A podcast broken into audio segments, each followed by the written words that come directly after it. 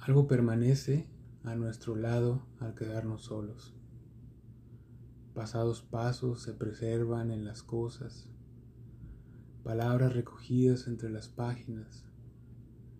Hay corceles que respiran el vaho del día, sus pasos se estremecen. Algo siempre está acercándose, algo no termina por llegar. Quizás somos nosotros los reales, los destinados en verdad a ocupar estos espacios la mano que describiría esto, un pulso más firme al afirmar yo soy el que está. Pero solo llega este que somos, esperando irnos, mientras hacemos que hacemos, porque ya se intuye, algo se acerca y al fin quizá ha de sucedernos a alguien.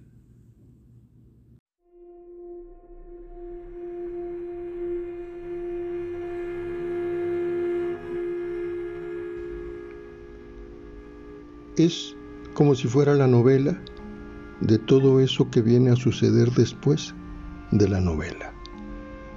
Es como si alguien se refiriera a los registros de los no nacidos. Un libro con la portada verde y unos planetas que conviven con una lámpara en un dibujo. Es una lucidez aturdida, por ejemplo. Elías David.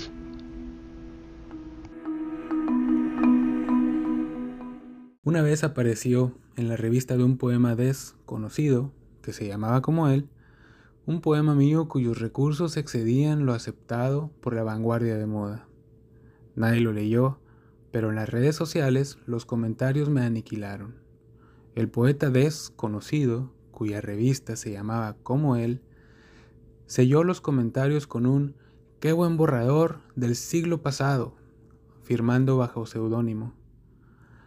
Para salvar o rescatar mi insalvable, poca y pésima reputación, tuve que decir en mis redes sociales, en publicación, justo desaclarar, etílicamente creada, que todo había sido intencional y que la revista y el poeta eran otro yo a los pocos días, periódicos, revistas y otros expertos en temas poéticos encumbraban al poeta ex desconocido, cuya revista se llamaba como Mi Otro Yo, en la cima de la nueva poesía, a Vanguardia. La revista cambió de nombre a seudónimo. Yo cerré mis redes sociales y abrí otro cuaderno y otra cerveza. Es curioso pensar en cómo la cultura digital nos, nos ha ido cambiando esta forma de, habitar y de interactuar con la forma que, que, escribimos y la firma que, le ponemos a nuestros textos cuando los compartimos en las redes sociales. En estos tiempos, si, si te gusta un poema, pues cortas y pegas y lo subes a tu propia cuenta, ¿no? Facebook, a Instagram, a cualquier red social. Eso más o menos lo escribí en el poema ese de breve historia sobre la fugacidad y ambigüedad de la fama y el nacimiento de un nuevo movimiento poético. Ese poema eh, incluso recuerdo que lo subía a las redes, ¿no? Y el admirado y, y extrañado Ángel Ortuño lo compartió también en su muro. O sea que ahora en medio de esta cultura digital poco importa en realidad, y para bien o para mal, eh, como la, autoría de esa poesía desde la pantalla, ¿no? O de la, la rapidez de las redes sociales. Porque cuando antes se pensaba en la poesía como un resultado entre la mano, la tinta, el papel, o sea, una experiencia muy conectada con el cuerpo, pues ahora bueno, y después con la máquina de escribir eh, se seguía, o esa experiencia seguía habitando un presente tangible. Eh, pues ahora con las pantallas y el mundo digital, tanto las experiencias que vivimos como la manera en la que las escribimos, ya sea en, en, en poemas, en publicaciones en redes sociales, incluso, o bueno, sobre todo en memes, pues están conectadas directamente con nuestras experiencias y nuestra visión del mundo desde las pantallas. O sea, yo presiono una tecla y se forma en la pantalla una letra. Sigo presionando y formamos palabras, ¿no? Eh, eh, lenguaje, toda una realidad o una interpretación de la realidad que nos está animando en ese momento a, escribir. Pero bueno, también en este libro tengo poemas que escribí a mano y, y, otros que fueron directamente escritos en la computadora, ¿no? Por ejemplo, eh, este que se llama Cámbiese a Premium salió por algo que vi en Facebook y de ahí después me puse a escribirlo en, en Word y casi, casi surgió completo, ¿no?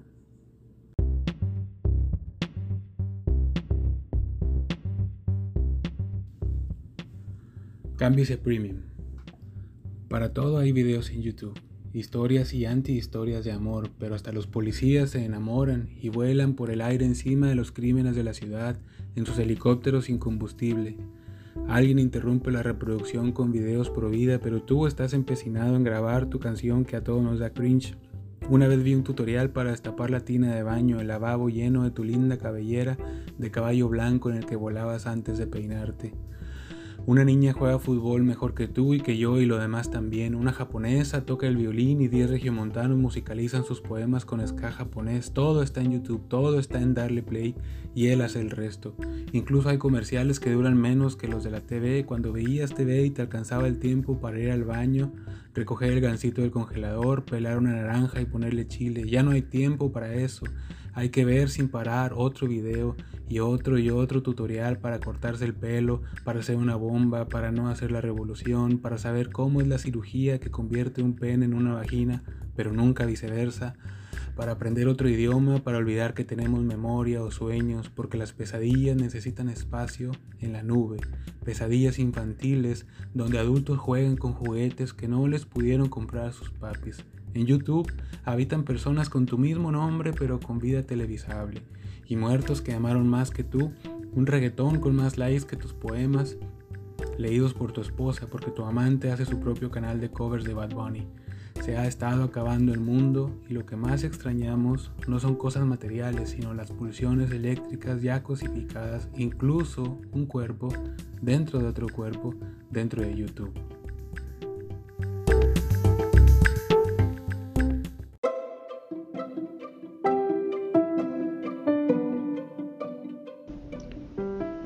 Elías David.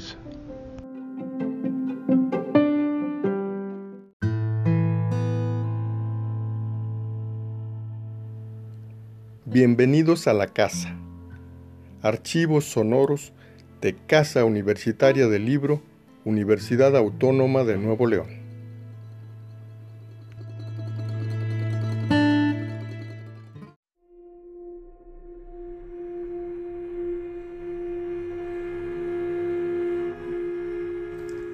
La calle de la infancia. Me envía mi hermana una foto de la calle de la infancia. Es una calle fea, con más baches ahora que la pavimentaron que cuando solo era un río de tierra. Al fondo, en el cielo, está la excusa de la foto, un arco iris. Y no me quiero poner nostálgico, pero es la calle de la infancia, la que recorría descalzo y a prisa rumbo a la tienda de la esquina con los pies quemados, persiguiendo charcos de sombra de las nubecitas huidizas, o de los árboles que desde entonces comenzaban a escasear en la ciudad. Pero regreso a la fotografía y observo el desordenado pentagrama que forman los cables de un poste a otro, marcando el compás de esas canciones que de niño cantaba y que a lo mejor ya no las escucho. Pero si bien hay canciones a las que no volveríamos, jamás se nos olvida. El tiempo luego nos demuestra que nada es lo que esperábamos. Ahora vemos que el león no es como lo pintan, y menos si en vez de haber estado viendo a un león, mirábamos ingenuos y orgullosos al espejo. Un amigo 10 años más joven que yo me dice que las tertulias están sobrevaloradas, y yo le concedo la razón solo de domingo a jueves porque a pesar de que ahora, lejos de esa calle, mi corazón y mi patria son mi hijo y mi mujer, a veces hablar solo o con esos amigos en quienes confías tanto que hablas como si hablaras solo, es jugar de nuevo en la infancia es reír en la inocente calle casi desolada, donde unos cuantos niños conocen de escondites, travesuras, y a qué casa no debe irse nunca la pelota. A veces hablar solo o con esos amigos es saberse con la misma ilusión de que se anima una vez más a pintar un cuadro, a contar un cuento o a hacer una canción, un poema que nos diga en dónde inició nuestro camino o a dónde a veces, sin saber, estamos siempre queriendo regresar. El tiempo en las imágenes de las calles de la infancia es todos los tiempos, porque también nos recuerda que nuestros padres son ahora los abuelos de otros niños. Pero en la foto de mi hermana hay un arco iris, donde habitan el cuadro del pintor, la canción, el cuento, el poema, los recuerdos, las sonrisas, la vida, la muerte, la belleza tras los pentagramas de la luz y sobre todo habita detenida, congelada, como postergándose a sí misma, la continua despedida que anunciamos en cada respiro.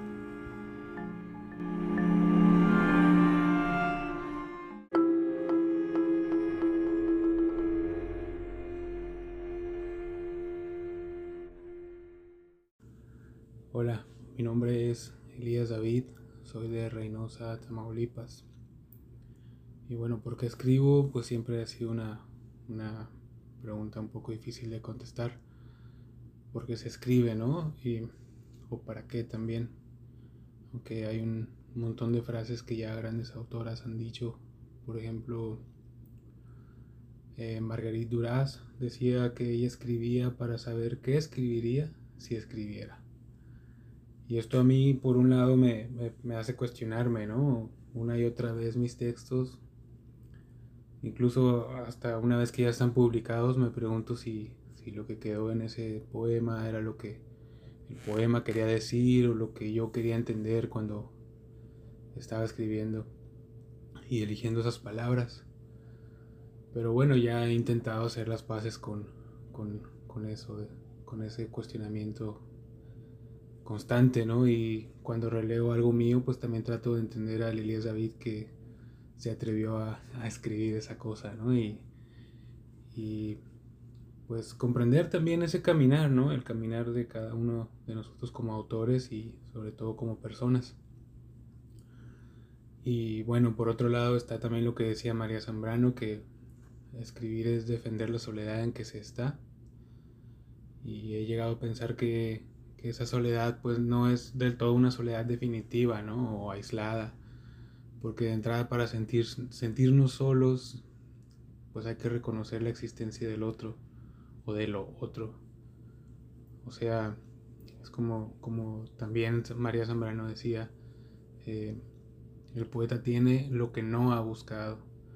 Y eso en parte es esta soledad, ¿no? Y el reconocimiento de esa soledad, que es eh, escribir sabiendo que uno escribe en soledad, pero no en solitario o sea, todo lo que uno escribe proviene de otras voces, de, un mundo, de una comunidad que está ahí afuera, ¿no? Y, y pues nos han alimentado para reflejar esto que alcanzamos a ver, que está ahí y lo que lo escribimos, ¿no?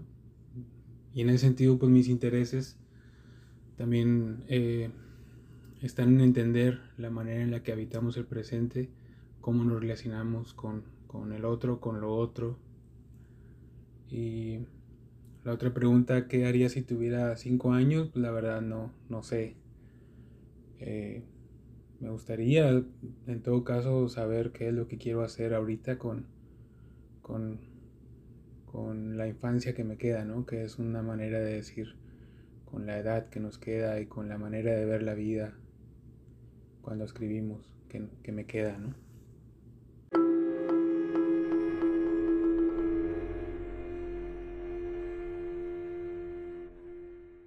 Bueno, una gran parte de lo que escribo también está conectado con la memoria, que es otra manera de intentar entender eh, dónde estamos y desde dónde, ¿no? Desde dónde venimos o desde dónde eh, estamos hasta dónde estamos.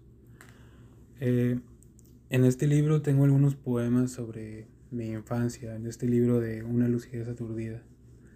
Y ah, otros poemas sobre la infancia de mi hijo. Y bueno, también tengo algunos sobre esa divinidad tan aludida por el cristianismo, ¿no?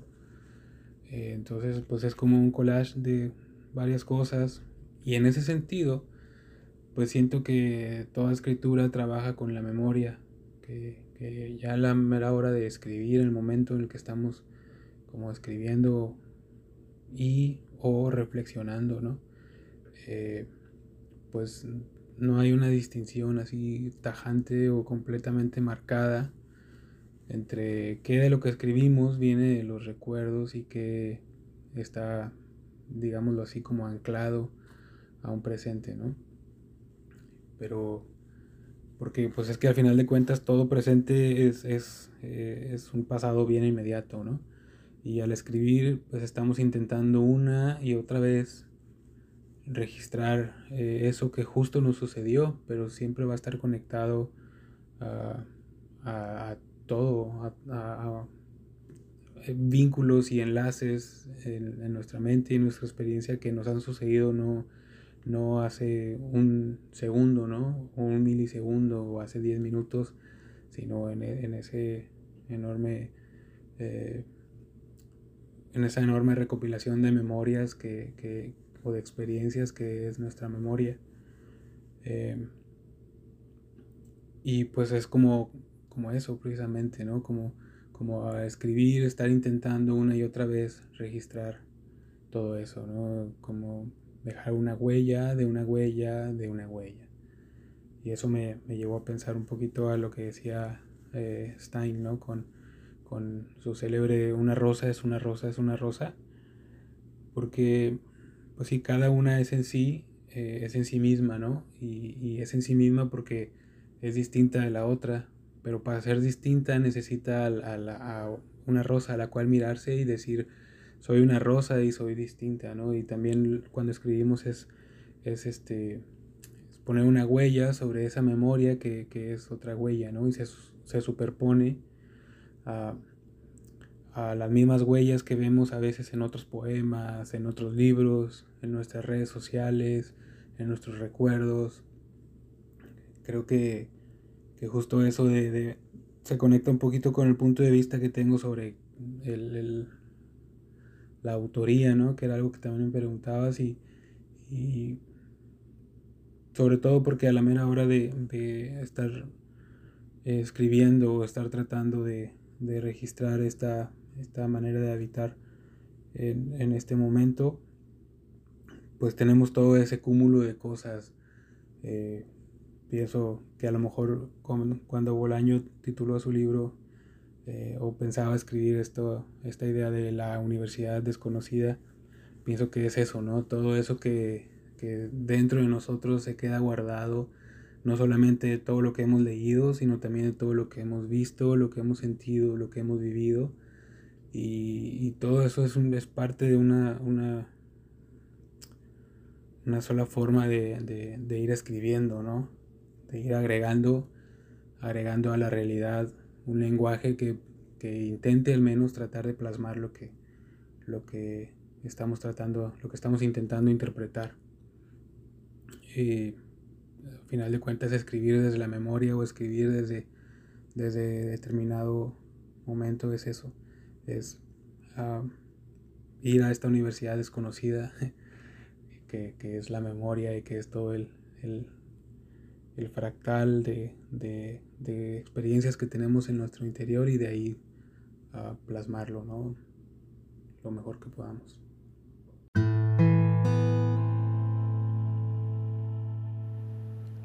Bienvenidos a la casa.